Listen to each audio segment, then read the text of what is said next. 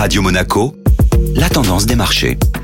La tendance des marchés avec Société Générale Private Banking. Bonjour Alexandre Rolando. Bonjour Benjamin. Constat d'échec hier sur les marchés à la suite d'une séance pleine d'espoir mercredi. Après un rebond de plus de 7% mercredi, les marchés ont replongé de près de 3% ce jeudi, précipitant tous les secteurs dans le rouge à l'exception de celui des matériaux de base à plus 1,3% sur la séance. Deux raisons expliquent ce retournement. Premièrement, les négociations en Turquie entre la Russie et l'Ukraine n'ont pas abouti à un compromis diplomatique pour le moment. Le G20 se réunit pour un sommet de deux jours à Versailles afin de débattre entre autres du besoin d'augmenter les dépenses militaires face au conflit. Deuxièmement, la BCE a confirmé son intention d'arrêter son programme d'achat d'urgence face à la pandémie à la fin du mois de mars. De plus, même si Christiane Lagarde se dit prête à avoir recours à tous les instruments pour faire face à la situation, les marchés doivent désormais se préparer à l'arrêt des rachats d'actifs dans le cadre du programme classique au troisième trimestre de cette année. Au bout du compte, un seul point n'a pas déçu les marchés pour le moment, celui de voir les chefs d'État et gouvernement de l'Union européenne annoncer à l'issue du sommet européen un nouveau plan de relance pour aider les pays membres à financer leurs factures énergétiques.